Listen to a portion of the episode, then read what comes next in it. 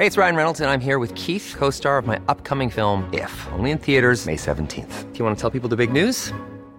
All right, I'll do. Sign up now and you'll get unlimited for $15 a month in six months of Paramount Plus Essential Plan on us. Mintmobile.com slash switch. Upfront payment of $45 equivalent to $15 per month. Unlimited over 40 gigabytes per month. Face lower speeds. Videos at 480p. Active Mint customers by 531.24 get six months of Paramount Plus Essential Plan. Auto renews after six months. Offer ends May 31st, 2024. Separate Paramount Plus registration required. Terms and conditions apply if rated PG. De la Universidad de Guadalajara se determinó que en Autlán, Jalisco, hay al menos 200 niños y adolescentes afectados por tener en su cuerpo pesticidas. La problemática inició cuando a un lado de una telesecundaria ubicada en Jalisco se comenzó a sembrar pepino, área que era fumigada cada tercer día con glifosato perteneciente a la empresa Monsanto, sustancia que cuenta con un antecedente de ser mortal y cancerígena en Estados Unidos.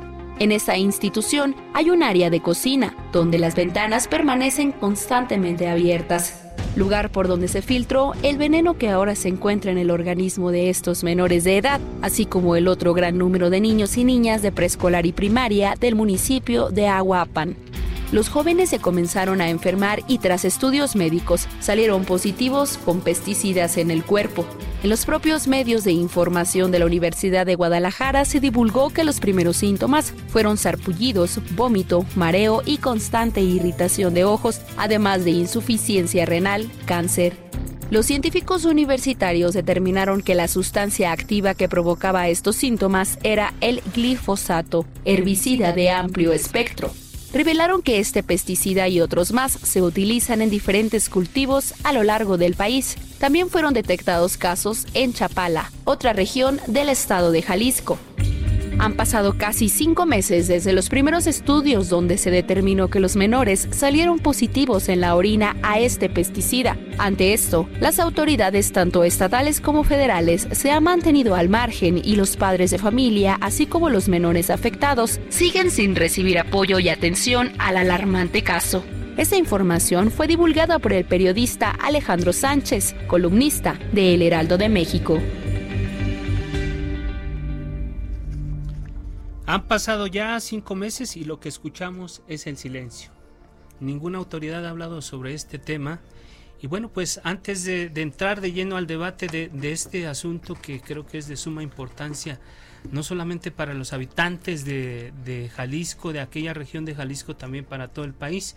Y para, para hablar de este tema, pues doy la bienvenida a nuestro estudio al periodista Alejandro Sánchez. Alejandro, gracias por estar con nosotros.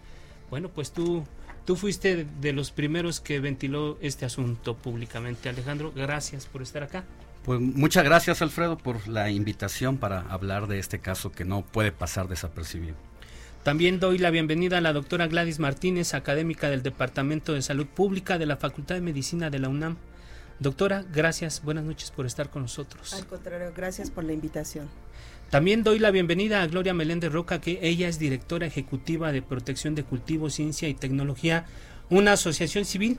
Gloria, gracias por estar con nosotros. Gracias a ti por la invitación y gracias a todos. Buenas noches. Bueno, pues eh, si ustedes este, me permiten, eh, también tendríamos en la línea a, un, testimonio de una, de una mamá de uno de los niños afectados, pero estamos este, tratando de localizarla y en cuanto la tengamos, pues se los hacemos saber. Por lo pronto, si no disponen de otra cosa, me gustaría, Alejandro, que tú que fuiste el, periodista que descubrió este tema, ¿por dónde arrancamos la discusión? Por lo pronto yo creo que sí hay cinco meses de que se descubrió por lo menos el primer, los, primeros, los resultados de los primeros análisis y como decía yo, lo que escuchamos es el silencio. Alejandro. Así es, Alfredo, ya son cinco meses y hasta este momento ninguna autoridad, ni del Estado, ni de federal, se ha hecho responsable o ha tomado el caso de estos al menos 200 niños, son de entre 9 y 14 años, que empezaron a orinar sangre de un, empezaron a orinar pesticidas de un día para otro. Comenzaron a presentar síntomas y todavía las mamás, cada una por separado, les decía a los niños que se dejaran de inventar enfermedades, que les dolía la cabeza, que querían ir al baño seguido para que se fueran a estudiar. Las mamás pensaban que era un modus operandi de los alumnos para no asistir a la escuela, hasta que en una junta de padres de familia, en una telesecundaria en Autlán, de donde por cierto es originario uno de los grandes guitarristas de toda la época de la música, Carlos Santana, eh, pues en Autlán, eh, pues es como se, se descubren que no es un caso ni dos, ni tres, ni cinco, ni diez, es toda una generación de jóvenes en primero de telesecundaria a tercero de telesecundaria y es como las mamás comienzan a hacer una cooperacha para decir vamos a pagar una investigación que nos diga y nos revele qué tienen nuestros hijos, por qué están en ese estado, y es como conocen en el camino a investigadores de la Universidad de Guadalajara y ellos asumen los casos, obviamente sin cobrarles un peso, toman muestras generales de orina y se corrobora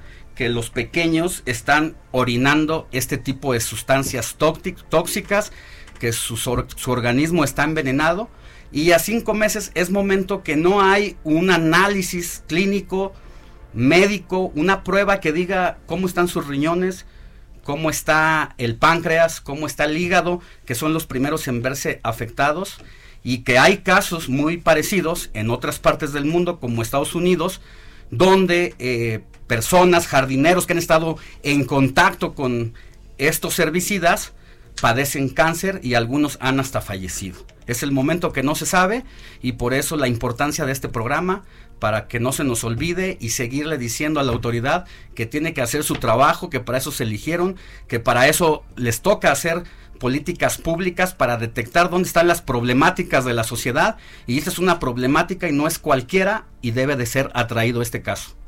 Creo que las autoridades tienen que poner atención en este asunto. Ya, ya intervino una, una instancia pública, en este caso una universidad.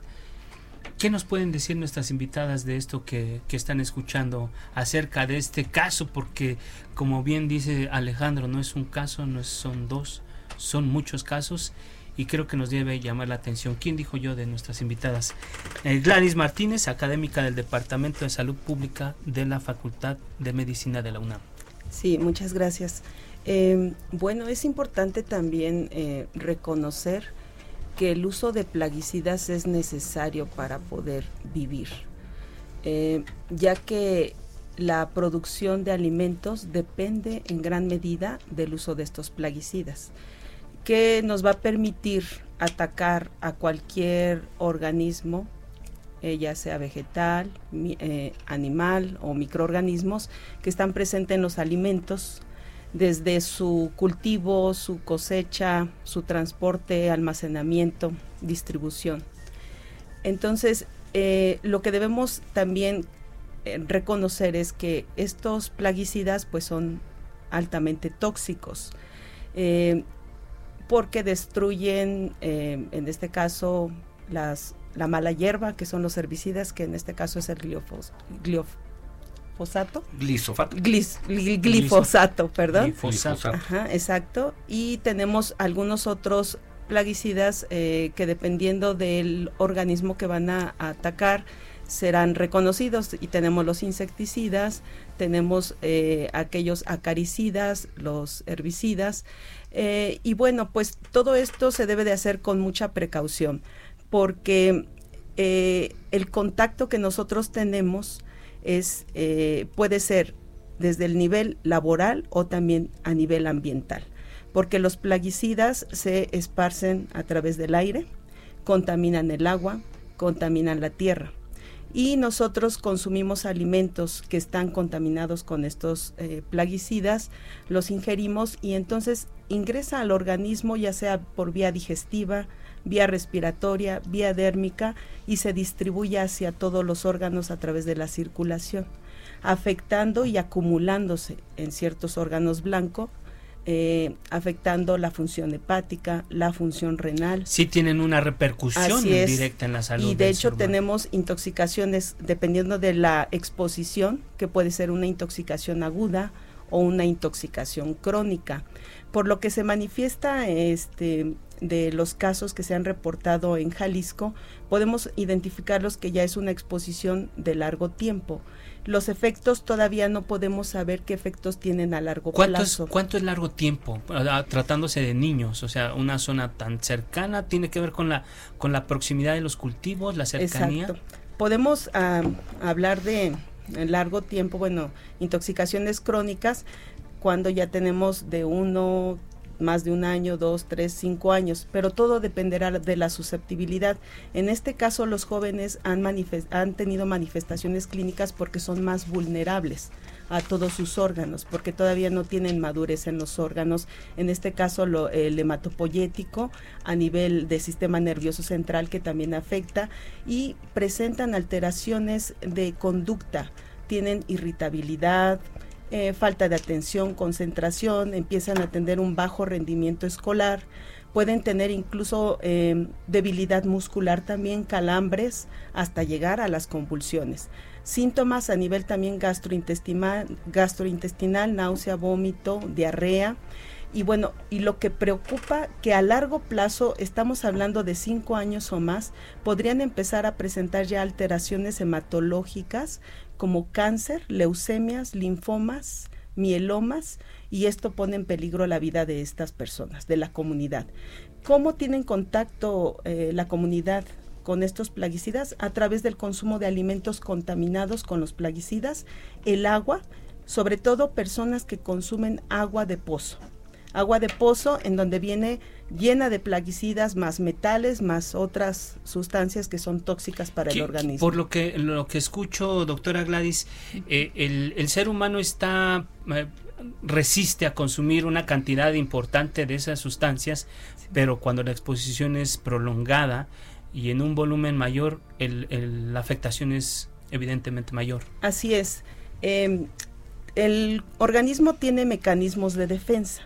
En cuanto ingresa el tóxico al organismo, eh, existen eh, medios o procesos que tratan de hacer menos tóxico a esta sustancia y la, eh, lo que hacen es hacerla más hidrosoluble para que sea eliminada a través de la orina, del sudor, de la saliva o del aire exhalado. Y en este paso de volverla menos tóxica para eliminarla y desecharla porque no es algo natural, empieza a afectar procesos metabólicos de todos los sistemas, todos, nerviosos, a, cualquier nivel, a cualquier órgano. Y una de las manifestaciones que se han visto em, eh, relacionadas con exposición a plaguicidas es el daño renal. Existe una nueva enfermedad, por así llamar nueva, que se llama eh, enfermedad renal no tradicional. Esta, su característica se ha visto que son personas jóvenes, principalmente varones menores de 40 años. ¿Esto dónde se ha detectado? ¿A nivel nacional, en el país? Centroamérica. Ok. Ya en México tenemos casos reportados, en Chiapas. Sí. Eh, porque, bueno, eh, se relaciona con cultivos principalmente de cañas, de caña. Y los agricultores em, son personas jóvenes que eh, resisten el trabajo pesado, pero y no tienen no tienen factores de riesgo, no son diabéticos, no son hipertensos, sin embargo presentan falla renal, como si fuera un hipertenso de larga evolución o diabético. Y entonces eh, actualmente los médicos dicen, ¿qué está pasando? ¿Por qué están presentando estas enfermedades? Pues todo esto se explica por el curso que lleva el tóxico desde que ingresa y se elimina. Una de las vías de eliminación es el sistema renal, el riñón, que depura y elimina las toxinas y ahí sufre ese daño.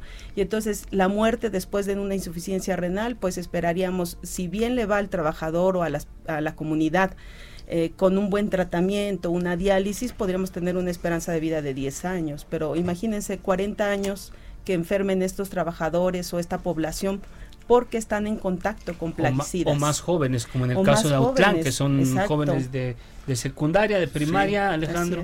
Sí, y que dejaron de intoxicarse porque terminaron la, la, telesecundaria. Resulta que en la telesecundaria, como se escuchaba en la introducción, solamente la divide de los campos de pepino una malla ciclónica y junto a la malla ciclónica hay una cocina que está abierta la puerta de par en par y las ventanas por el calor que hace y cuando hacen la rociada del pesticida, los alimentos que van directo al consumo humano se, se, se van con el pues veneno del pesticida. Vamos, vamos a, dejar ahí el tema porque me parece muy interesante la explicación sobre los efectos que tiene en el organismo y en el cuerpo de las personas la exposición prolongada a esto. Pero Gloria, Gloria, directora ejecutiva de Protección de Cultivos, Ciencia y Tecnología, Asociación Civil, ¿qué nos puedes decir sobre este tema en particular? Muchas gracias. Mira, he escuchado muy atenta los, los comentarios de, de la doctora, de Alejandro, y, y bueno, sí, o sea, todos estamos preocupados por los alimentos que consumimos, todos tenemos estas dudas de pronto de, que si los alimentos que consumimos, que en su proceso de producción estuvieron en contacto con algún tipo de sustancia, pues nos puedan afectar. Yo les diría que cuando los productos son usados de manera correcta, no tienen ningún daño a la salud, ni al medio ambiente, ni a la producción. La industria de protección de cultivos es una de las más reguladas a nivel mundial, de las más reguladas. los regula farmacia, bueno, nos regula salud, nos regula medio ambiente y los regula agricultura. En este caso, los productos que se usan son autorizados por COFEPRIS o solamente. Sí, por, por, por las tres, por las tres instancias: salud, medio ambiente y agricultura. Para que un producto salga al mercado, pasan alrededor de 11 años de investigación. Pasan por más de 120 evaluaciones y estudios que nos permiten asegurar que el producto una vez que está en el mercado no tiene, no tiene ningún efecto contrario en impacto ambiental, en impacto a la salud y en impacto a la producción. Hace un momento la, doctora mencionaba que son insumos agrícolas estratégicos necesarios para la producción de alimentos. Y sí, es así. Eh, el agricultor se enfrenta a muchísimos retos en la producción de alimentos y uno de ellos son las plagas, las enfermedades y las malezas. Si un agricultor no tuviera estas tecnologías disponibles, podría perder hasta el 40% de su producción. Y entonces, de pronto, decimos, es que son químicos, es que son peligrosos, y hacemos estas relaciones de palabras eh, sin embargo, yo les diría, todo, todo todas las personas estamos expuestas a químicos. Nuestro cuerpo, todos funcionamos por procesos químicos. El, proceso de fotosíntesis es un proceso químico. Eh, a la hora de respirar, estamos generando procesos químicos de óxido reducción, etcétera, que la doctora sabrá explicar mejor que yo. Todo es un proceso químico. Entonces, tiene que ver con el uso correcto de los productos. ¿Qué está pasando? Sí, eh, eh, hay muchas sustancias de manera natural en, lo que consumimos que si tú lo consumes en exceso te puede hacer daño. Incluso la propia comida, o sea, la, indigestión. Si tú le pegas una cucharada a la sal, seguramente te va a hacer daño. Seguramente. Seguramente te va a hacer daño. Si tú tomas en exceso una bebida alcohólica, seguramente te va a hacer daño. Incluso el agua en exceso. Así es. Entonces, ¿qué es lo que pasa con, con, la industria de protección de cultivos y qué es lo que fomentamos? Como te decía, después de todo un proceso de 11 años de evaluación, de investigación eh, de un producto y que salga al mercado, hay que hacerlo, hay que hacer un buen uso y manejo de estos productos. Buenas prácticas agrícolas. Eso no está pasando en Autlán, en Jalisco. ¿Cuál es el diagnóstico que tienen ustedes? Sabes, eh, recientemente tuve la oportunidad de visitar Autlán. Recientemente tuve la oportunidad de, visitar la telesecundaria, la que menciona Alejandro hace un momento. Sí, efectivamente, la parcela que está junto a la escuela tiene una malla ciclónica, por supuesto. Hay una calle de más o menos tres metros, ¿no? Espacio ahí, que donde seguramente da vuelta el tractor.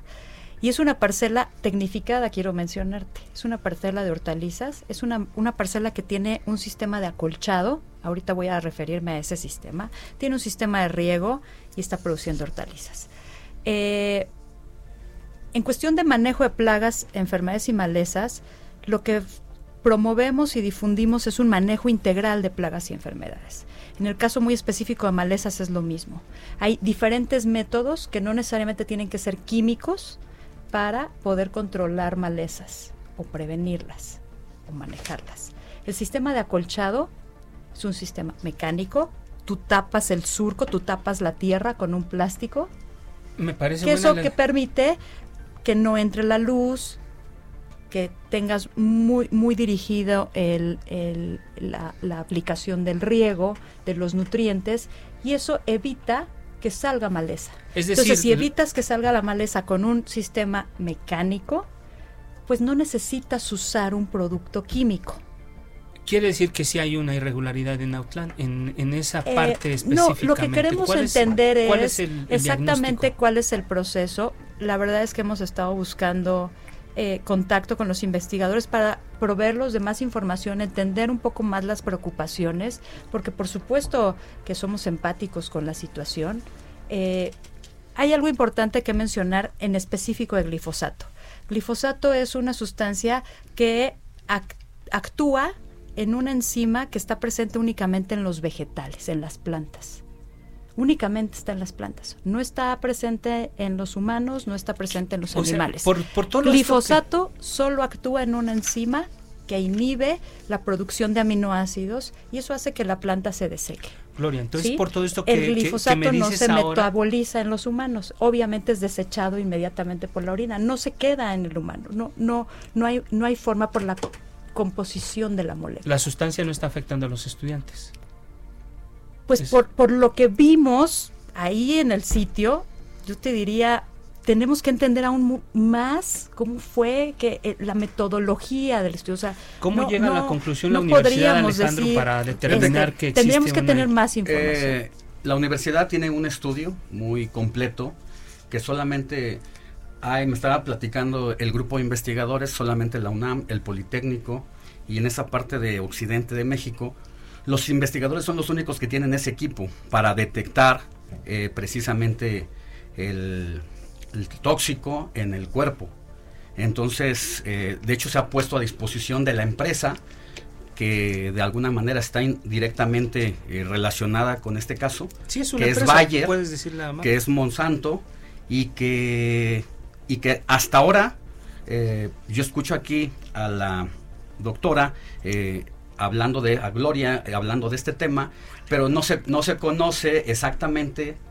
Eh, estamos en el aire, discutiendo algo en el aire porque no sabemos cómo están los riñones de los niños, no sabemos cómo está el hígado, no sabemos cómo está su organismo. Entonces es una discusión bizantina desde ese punto de vista, porque esta discusión lleva años en Estados Unidos y lo que Bayer y Monsanto defendía es que este producto no es cancerígeno y en Estados Unidos, una corte ya dijo que sí, e incluso está eh, sancionando a la empresa con 289 millones de dólares en el caso de un jardinero que estuvo en contacto directamente con este tóxico. Este químico. Y es momento que no eh, pues que en México estamos muchos años atrás y que apenas empezamos la discusión cuando ni siquiera conocemos el estado de salud real de cada uno de los pequeños. Y ese es el botón de todo lo que pasa en el país. Bueno, tenemos que hacer un corte. Vamos a hacer un corte y regresamos porque creo que no, ah, en este momento solamente nos, quedamos con la explicación del efecto que tiene en el cuerpo, pero yo creo que eh, vamos a tener en, un momento a, a, a, uno de los investigadores que participó justo en lo, de lo que estamos hablando ahora. Vamos a un corte y regresamos, no le cambie.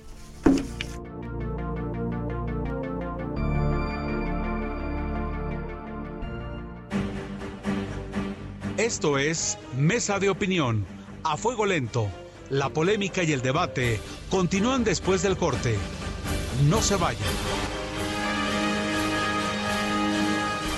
Heraldo Radio, la HCL se comparte, se ve y ahora también se escucha.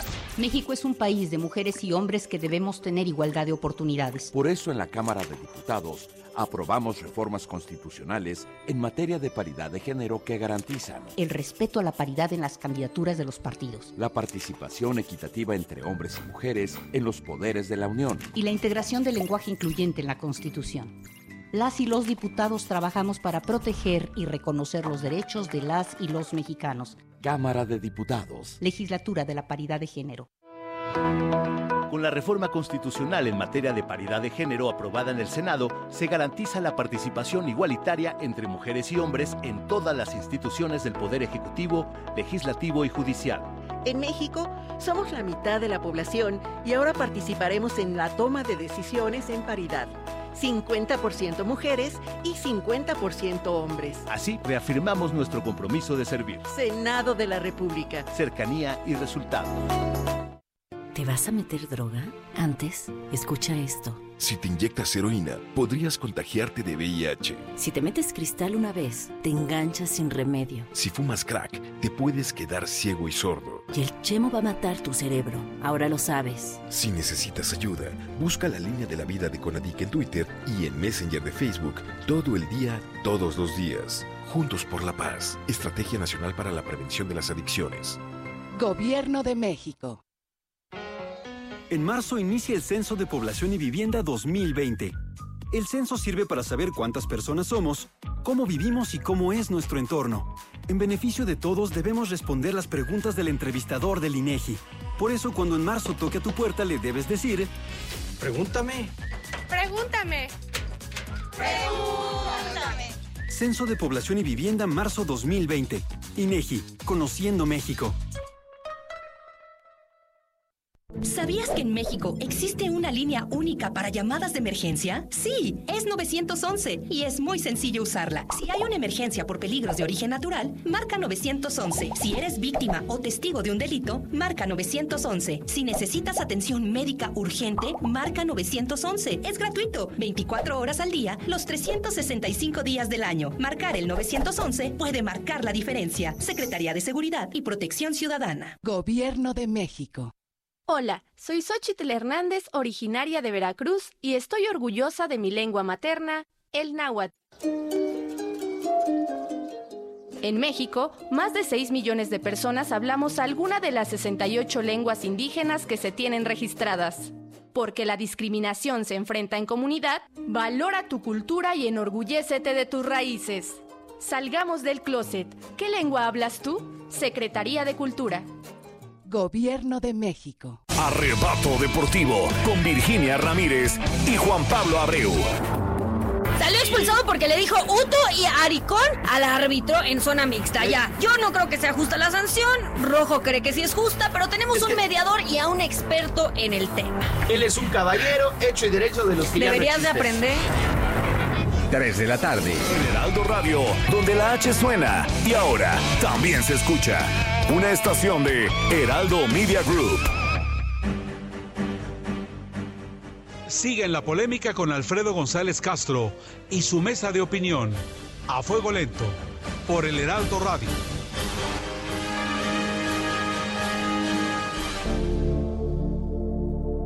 Estamos de regreso a esta mesa de opinión, a esta mesa de debate, revisando el caso de 200 niños que aparentemente sufren afectaciones por estar eh, expuestos a un largo periodo a, pesticidas en Autlán, Jalisco. Y bueno, pues tenemos aquí en, en, nuestra mesa a la doctora Gladys Martínez, académica del Departamento de Salud Pública de la Facultad de Medicina de la, de la UNAM. También tenemos a Gloria Meléndez, que ella es directora ejecutiva de PROCIT, una asociación civil que representa a, la industria de protección de cultivos en México. A mi colega Alejandro Sánchez también está acá con nosotros. Y vía telefónica saludo al doctor Alejandro Peregrina, profesor investigador de la Universidad de Guadalajara. Él es autor del estudio que comprobó los efectos en la salud de los habitantes de Autlán por el uso de pesticidas. Y si me permiten, me dan permiso mis invitados, vamos a hablar directamente con Alejandro, el doctor Alejandro Peregrina. Doctor, buenas noches, gracias por estar en este espacio. Eh, ya hablábamos hace un rato de este tema. ¿Qué nos puedes decir? ¿Cuál es la conclusión que recogieron ustedes de esta investigación que hicieron directamente entre los 200 estudiantes de Autlán, Jalisco, doctor? Buenas noches. Bueno, pues eh, como creo que ya los estuvieron mencionando, este se hizo eh, la determinación de, la presencia de plaguicidas en la orina de, estos alumnos eh, y se encontró en, el 100% de las muestras este, la presencia de glifosato y, otro, otro herbicida que es el 2,4-D, lo cual este eh, bueno, pues causó alarma, este, obviamente con, las mamás, ¿no? Este, al saber que sus hijos este, tenían este tipo de compuestos este, dentro de su organismo. ¿Cuál es el diagnóstico que hacen ustedes sobre esto? ¿Qué, determinan? ¿Llegan a una conclusión? ¿Está, ¿Hay una contaminación? ¿Hay un, ¿Hay un tema de alerta sanitaria en esta región de, de Jalisco, doctor? Bueno, en realidad la alerta sanitaria es en todo el país. Esto ocurre en todos lados. Esa es una pequeña muestra nada más este, que, que, ocurrió ahí, ¿no? Este, en, esta población.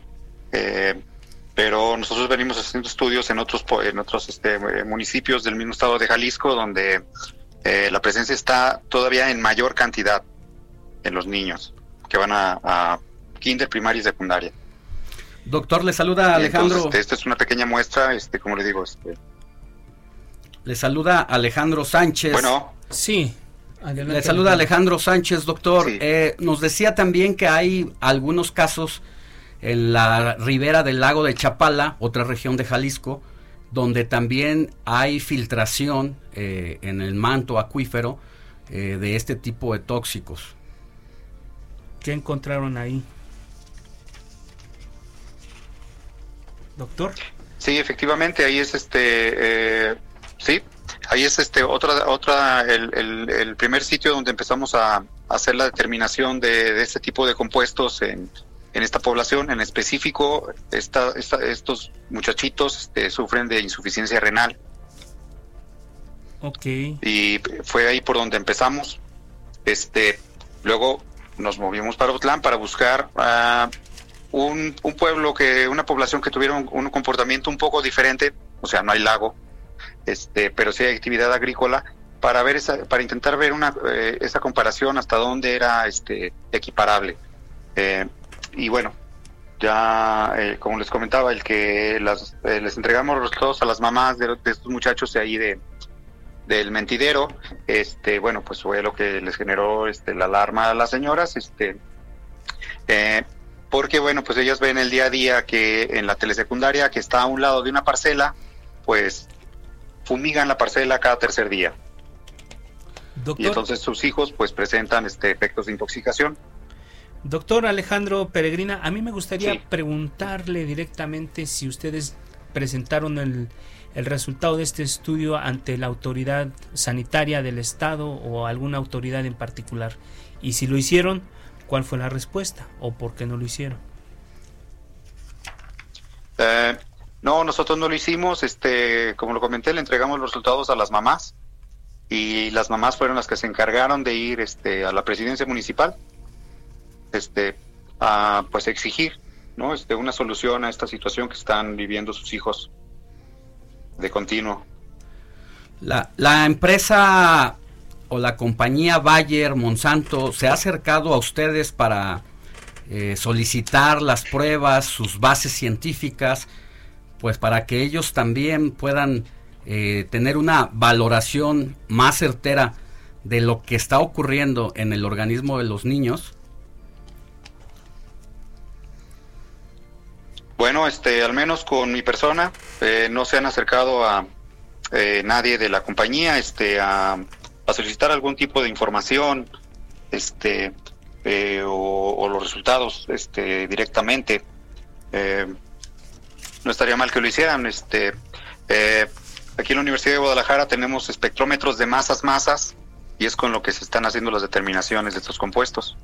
Entonces esperemos que ellos tengan este esta tecnología este a la mano porque si no bueno pues va a ser difícil hacer las comparaciones Eh, eh, doctor Alejandro, si me permites, alguna de nuestras invitadas quisiera, quisiera hacerle una pregunta al doctor sobre la base en la que trabajaron esta investigación y que arrojó este diagnóstico de 200 alumnos eh, presentan ya síntomas de afectación. doctora Gladys, por favor. Gladys es académica del Departamento de Salud Pública de la Facultad de Medicina de la, de la UNAM. Doctor Alejandro, te va a hacer una pregunta. Doctor, eh, mucho gusto y buenas noches. Sí. Eh, pues usted sabe que en, nuestro país la investigación eh, que no se publica pues queda ahí, ¿no? Y no, no permite alimentar, en este caso, el, la inquietud científica de si los efectos pueden estar asociados. No sé si ustedes ya han publicado algunos casos, ya sea reporte de casos o algún estudio que estén este, próximos a publicar, porque eso daría pie para que estas, estos casos ahorita reportados con una metodología científica pudieran colaborar en los que ya existen y poder catalogar de manera correcta ante la Agencia Internacional de Investigación de Cáncer, por ejemplo, o qué participación y efecto tiene a nivel de la función renal, ¿no? Cómo es que se va desarrollando el, el efecto de los plaguicidas, en este caso, en este grupo, cuáles son las características de estos grupos, este, por qué se ha presentado, como dice usted, ya también han analizado en, en otras partes de la República Mexicana, ¿cuáles son las características sociodemográficas que comparten con Autlán? Eh, bueno, eh, principalmente eh, el estrato socioeconómico, que es este que es bajo. Sí, este, aunque en el caso de, de, Poncitlán, ahí en la ribera de Chapala, ellos todavía están más, más, son los más pobres de los pobres. Eh, entonces, por lo tanto, hay un índice de, de, desnutrición este, bastante eh, severo en relación a la, a la población de Autlán. Sí.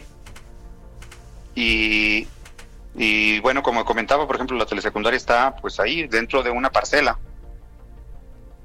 Este, eh, entonces, los niños que van a estudiar ahí, este, pues son los hijos de los jornaleros bien, este, no son precisamente las personas que están en, el, en la cabecera municipal. Entonces, este, el estrato social es, es lo que los, los hace este, eh, muy parecidos y que es el, eh, lo que vemos en, el común denominador eh, en la población. Ok, doctor, si me permites, ingeniero Alejandra Gloria Meléndez, ¿qué nos puedes decir sobre lo que, lo que comenta en este momento el, doctor Alejandro Peregrina, sobre todo que él tuvo acceso a, bueno, pues él es el autor de esta investigación. ¿Qué nos puedes comentar, Gloria? Bueno, como les mencionaba hace un momento, eh, eh, pues platicar un poco más con ellos sobre cuál fue la metodología que aplicaron, entender un poco más el contexto. ¿Ustedes no, han tenido acercamientos con ellos? Eh, Solicitamos el estudio como, como asociación. Eh, hasta ahora conseguimos el estudio porque estaba publicado en el sitio de la universidad. Sin embargo, bueno, no se detalla la metodología del estudio.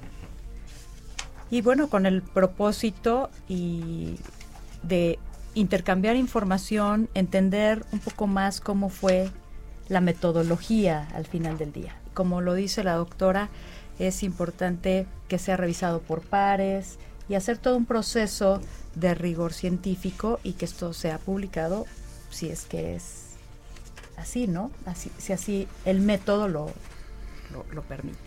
Con tu, con tu eh, permiso, a través de nuestras redes sociales nos están pues ya como eh, tratando de, de, de, cuestionar y preguntar aquí.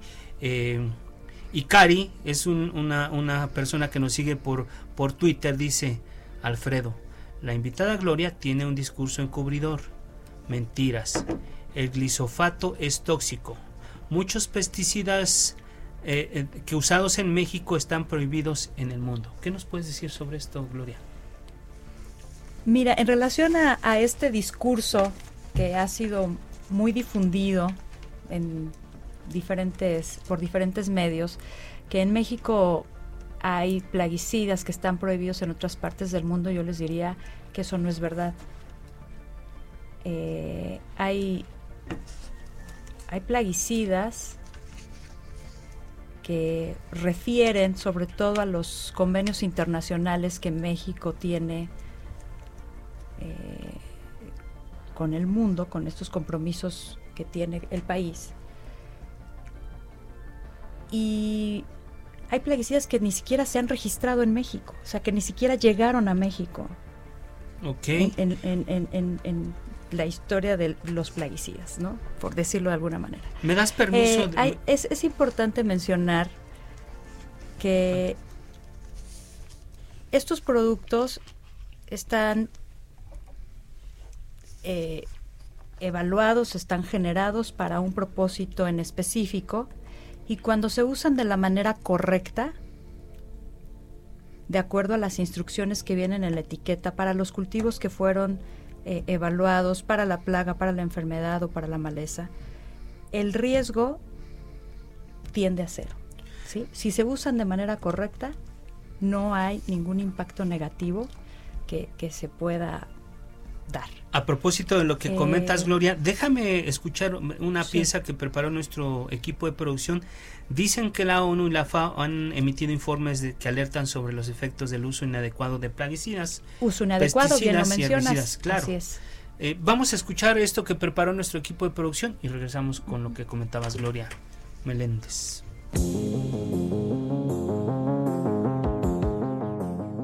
En la agricultura se utilizan productos químicos conocidos como plaguicidas para proteger los cultivos de hongos, insectos y malezas, entre otras plagas, pero tóxicos para los seres humanos, a tal grado que pueden provocar cáncer, afectaciones al sistema reproductivo y nervioso. En 2017, la ONU dio a conocer un informe donde advierte de los riesgos y el peligro para los seres humanos y del medio ambiente por la utilización de estos productos químicos. Menciona que el emplear de forma masiva e inadecuada algunos insecticidas y herbicidas provoca la muerte por intoxicación de unas 200.000 personas al año, especialmente en países en desarrollo, por lo que propone regular el uso de pesticidas peligrosos en la agricultura. Otro informe publicado en junio de 2018 por la Organización de las Naciones Unidas para la Alimentación en la Agricultura, la FAO, expone que la contaminación del agua por prácticas inadecuadas en la agricultura representa una gran amenaza para los ecosistemas del planeta y la salud humana, un problema que la mayoría de los casos es ignorado por los mismos responsables de las políticas y por los agricultores. En este informe, la FAO menciona que la agricultura es el mayor productor de aguas residuales por volumen y que el ganado genera muchas más excreciones que los humanos. De acuerdo con la Organización Mundial de la Salud, algunos de los plaguicidas más antiguos y baratos pueden permanecer durante años en el suelo y el agua. Actualmente se utilizan en el mundo más de mil plaguicidas para evitar que las plagas estropeen o destruyan los alimentos, pero cada plaguicida tiene propiedades y efectos toxicológicos distintos. En México, apenas en septiembre pasado, el Senado exhortó a la Secretaría de Agricultura y Desarrollo Rural a establecer estrategias que permitan disminuir paulatinamente el uso de plaguicidas de alta toxicidad en el campo mexicano, ya que más de 180 sustancias permitidas para su uso en nuestro país han sido objeto de prohibición en otras naciones. Destaco dos datos de esta nota. En México se usan 180 sustancias que están prohibidas en otros países y el exhorto del Senado a la Secretaría de Agricultura para disminuir paulatinamente el uso de, plaguicidas de alta toxicidad en el campo mexicano. ¿Qué les dicen estos datos a nuestros invitados? ¿Quién dice yo? Gladys. Eh, Mira, te diría, eh, la, la, industria está constantemente en procesos de investigación y desarrollo y de innovación, así como en muchas industrias hay generación de nuevas tecnologías no, no es ajeno de esta industria. Eh, esto nos permite que el agricultor tenga tecnologías disponibles mucho más específicas, mucho más limpias, mucho más seguras eh, para su uso y siempre y cuando se usen adecuadamente. Así lo decía la nota, ¿no? Es por mal uso, por principalmente está hacia eso. Entonces, ¿Qué estamos haciendo como industria y con, y con las autoridades de los diferentes niveles de gobierno fomentar, promover, difundir la adopción de buenas prácticas agrícolas para el uso correcto de los insumos agrícolas en general. Ok. Ahora, también es importante que tengamos en cuenta que desafortunadamente existe comercio ilegal de estos productos y de pronto podemos encontrar productos que pueden ser falsificados, que pueden ser adulterados y si además son usados de manera incorrecta, pues el impacto sí puede ser negativo.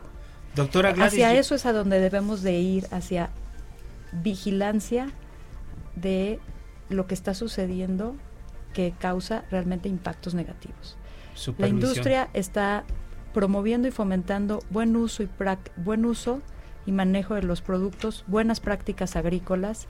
Y te puedo decir que de este año llegamos a más de 50 mil agricultores en todo el país para que usen de manera correcta los productos, usen, eh, calibren sus equipos de, de, aplicación. Eso, eso es hacia donde tenemos que ir junto con las autoridades, los investigadores, las universidades, la academia a promover el buen uso y manejo de las tecnologías. No quiero amarrar navajas, pero la cara que está haciendo la doctora Gladys no quiere decir que no está completamente de acuerdo en lo que nos dice ingeniera Gloria. Bueno, eh, aquí es muy importante cuando inició la charla la ingeniera, eh, comentaba que se han hecho estudios hasta por un seguimiento de 10 años. Sin embargo, esto no quiere decir que estos estudios no, no hayan demostrado que más de, de 10 años o con ciertas concentraciones y también la susceptibilidad individual de cada, de cada persona puedan tener algún impacto a la salud. Hay que tomar con mucha reserva esto, eh, porque si bien es que antes de que salgan al mercado se hacen varias pruebas en modelos animales, en fin, y pueden, eh, no se puede asegurar que sean eh, inocuos para la salud. En este caso, eh, preguntaba yo al, al, doctor que participó en la investigación, Alejandro al doctor Alejandro Peregrino, cuáles eran las características sociodemográficas. Y dice, es gente muy pobre. La mayoría. La, mayoría. Entonces, eso es un factor que favorece el que tengan mal uso o un uso inadecuado de los plaguicidas. Eh, yo les recomiendo ver un video, un documental que se llama Huicholes y plaguicidas. Es muy ilustrativo al respecto, en donde la gente incluso utiliza los contenedores de los plaguicidas para beber agua, para preparar alimentos. Y tienen a los niños... Reciclan los... Amamantando ahí junto al, a los sembradíos, se están rociando los plaguicidas y no tienen uso de, equipo de protección personal. ¿Quién se los va a proporcionar? Solamente el 40, entre 40 y 45% de la población trabajadora tiene acceso a la seguridad social. El otro resto no. Y entonces es una población vulnerable porque ¿quién los va a capacitar? Aunque el en este caso la empresa que distribuye el producto les dé una correcta capacitación, ¿quién les va a brindar equipo de protección? ¿Quién les da los guantes? ¿Quién les da los respiradores?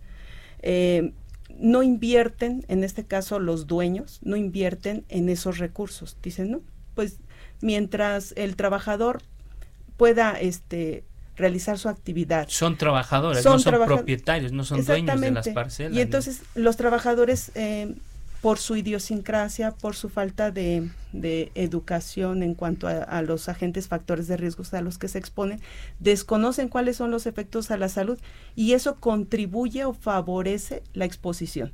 Y puede ser que en ciertas condiciones sea seguro, como nos dice la ingeniera. Sin embargo, eso no quiere decir que los daños a la salud que presenta esta población eh, no tengan alguna relación con el uso de plaguicidas. Eh, por otro lado, bueno, pues también ellos consumen sus alimentos ahí sin lavarse las manos. Eh, entonces, todo esto es... Expuestos completamente. exactamente. Sin ninguna medida preventiva, simplemente las empresas venden los pesticidas, es muy probable que, que capaciten a los, a los compradores primarios, pero no a la gente que trabaja alrededor de las parcelas del campo, que vive incluso. Sí. Es muy grave lo que acabas de decir, el hecho de que los recipientes los utilicen para beber agua o para, cocinar sus, alimentos ya es una cosa extremadamente riesgosa. Pero sabes, eso tiene que ver, otra vez lo decía la doctora, con buenas prácticas. Eh, en el tema de los envases vacíos, por supuesto que hay programas, uno que es voluntario por parte de la industria, que inició hace más de dos décadas, que se llama Campo Limpio. ¿Y en qué consiste Campo Limpio? En recuperar todos esos envases vacíos, en que se les haga un triple lavado, en que se inutilicen y se lleven a un centro de acopio. Eso lo hacemos todos, los formuladores, los distribuidores, los agricultores, el gobierno. Menos el usuario final o la gente que, tiene, el está cerca. El agricultor. El agricultor no hay, esa cultura. es el que con el que estamos trabajando en programas de capacitación. Este año recogimos más de dos mil toneladas de envases vacíos que tuvieron una correcta disposición y se fueron a un destino correcto. Algo está pasando porque yo, así como lo comentan ustedes, me parece que es un grandes, muy buenas prácticas, muy buen diagnóstico, pero tenemos 200 niños que están enfermos, por lo menos en este diagnóstico inicial. Por Nos lo decía el doctor, el doctor Peregrina de la Universidad de Guadalajara. En todas partes del país eh, hay gente que se ha detectado que consumió cantidades mm, eh, mayores de este tipo de sustancias. Bueno, consumir es una palabra compleja porque no son productos para consumirse. Que, estuvieron, expuestos, pero que están contaminados. y es un tema de educación o indirectamente. Alejandro. Sí, ya lástima que se nos está yendo el tiempo, estamos a nada, pero yo quisiera destacar aquí una situación que es la que habría que dejar en la mesa y partir de ello. Nadie ha hecho ver su autoridad en este caso ni la empresa como responsable. La ingeniera dice, ya pedimos el estudio, pero lo encontramos en la, en la página web. El doctor dice, a mí nadie, yo lo hice y a mí nadie me lo ha pedido. Eh, creo que lo interesante sería, porque les interesa de este lado conocer la metodología, y ahí valdría la pena arrancarle el compromiso al doctor si está dispuesto a que lo busquen, a que entregue la metodología, y hasta sería bueno que haya otro programa. Y también buscar a las autoridades, porque dicen, vamos juntos, vamos de la mano, bueno, pero nadie está junto y nadie va de la mano. Alejandro, eh, había un par de diputados o diputadas del Congreso Federal que están muy interesados en el tema, pero les los invitamos para que asistieran hoy esta noche y de un día para otro dijeron ya no, son nuestras autoridades, este nuestros representantes populares que no quisieron acudir a este programa donde se iba a debatir, donde se iba a poner sobre la mesa un tema muy sensible que involucra por lo pronto a 200 menores de edad que si consumieron directamente o indirectamente o estuvieron expuestos de por mayor tiempo a pesticidas, presentan un cuadro con una afectación. Estamos por cerrar el programa, vamos a entrar a, la ronda de conclusiones y me gustaría arrancar con el, con el doctor Alejandro Peregrina. Pues doctor, eh, tú hiciste la investigación, a manera de conclusión, tienes un minuto para decirnos qué es lo que sigue, qué, qué, qué pones en la mesa para cerrar el debate sobre esta noche nada más, doctor. Bien, sí, pues eh, bueno, de entrada este, ah, esta metodología y este estudio en las dos poblaciones, de hecho, este ya está eh, publicado en un artículo este, en un journal eh, que, que, les puedo facilitar este para que lo tengan en la mano eh, dos, bueno, como comenté, analíticamente este, usamos eh, uso espectrometría de masas-masas, cromatógrafo de líquidos acoplado espectrómetro de masas-masas. Eh, los equipos están ahí, los métodos están validados, están a la orden. Así que, este, como comenté, no, no estaría nada mal que viniera a hacerse un estudio paralelo, ¿no? siempre y cuando tenga la misma metodología analítica. Este, y ahí está la población y ahí están los resultados y ahí están las muestras. Muy bien, doctor. Que es la pues evidencia este, tangible. Muy bien, muchas gracias, doctor Alejandro Peregrina de la Universidad de Guadalajara. ¿Quién dijo yo de nuestras invitadas para cerrar ya? Eh, yo quisiera hacer un comentario ah, tomando eh, la, la, palabra de, Alejandro.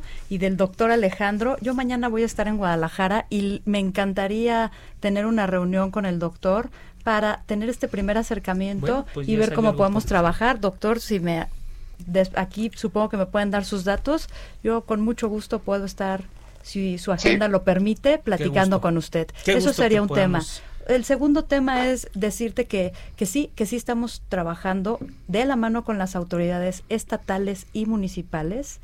En dos semanas arrancamos ya con todo un programa de capacitación comunidad por comunidad en buenas prácticas agrícolas y campo limpio como industria. Gracias, doctora Gladys. Para cerrar, tienes Aquí un minuto. me gustaría que las eh, autoridades consideraran la participación de médicos del trabajo y ambiental, porque se tiene un enfoque desde el punto de vista de la ingeniería pero y desde el punto de vista de la salud, recordar que los plaguicidas son carcinógenos, se han reconocido linfoma no Hodgkin, leucemia mieloide aguda, leucemia linfoblástica crónica, que se han relacionado con este tipo de pesticidas o de, plaguicidas.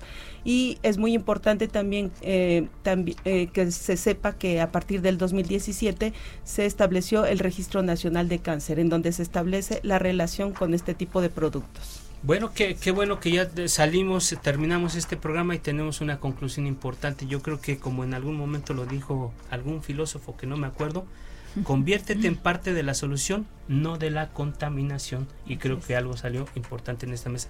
Nos vamos. Gracias a todo el equipo que hizo posible la transmisión de este programa. Los esperamos el próximo jueves a las 10 de la noche en la mesa de opinión que tenemos en coproducción con la silla rota. Y bueno, pues este agradecer a todo el equipo Isaías Robles, Jesús Espinosa y Carla Enríquez, a Orlando Oliveros y a Gerardo Juárez en los controles. Muy buenas noches. Descanse. Alfredo González Castro le espera el próximo jueves para que junto con los expertos analicen la noticia y sus protagonistas. Esto fue Mesa de Opinión, a fuego lento, por el Heraldo Radio, con la H que sí suena. Hasta entonces. Heraldo Radio, la H que sí suena y ahora también se escucha. Chrysler, Dodge, Fiat, Jeep y RAM, todos en un solo lugar y con los mejores planes de financiamiento y arrendamiento. Solo en Chrysler Auto Hangar. Ven por tu auto nuevo o seminuevo certificado a Chrysler Auto Hangar Ermita, en Ermita Iztapalapa con Calzada de la Viga. Tláhuac, Avenida Tláhuac 4799, a una cuadra de Periférico Sur. Y ahora, también en nuestras nuevas instalaciones, Chrysler Auto Hangar Tepepan en Avenida Periférico Sur, 6611, Xochimilco. www.autoangar.com.mx. Las mejores marcas, encuéntralas en Grupo Andrade. Jesús Martín Mendoza que los salones se conformen no de 50, 100 o 150, sino de 600, 700 y hasta 1000 alumnos. Sí, no, no estoy exagerando. Pues usted ve la proporción de alumnos que no alcanzan un lugar en la UNAM y ante la promesa del presidente de la República de que entren todos por el derecho a la educación, tendríamos cátedras de 900 o de 1000 estudiantes. Lunes a viernes, 6 de la tarde, por El Heraldo Radio. Escucha la H. Heraldo Radio. Perspectiva angulada. Alternatividad. Y el mix perfecto entre música, debate y entretenimiento. Intervalo. Intervalo. El Pocas Peñafiel. El Pocas Peñafiel. Hiroshi Takahashi. Hiroshi Takahashi. Jonathan Denet. Jonathan Denet. Y Jorge Concha. Y Jorge Concha. Redefiniendo el concepto de lo que todos conocemos como radio. Metamorfosis. Idea musical. Comenzamos.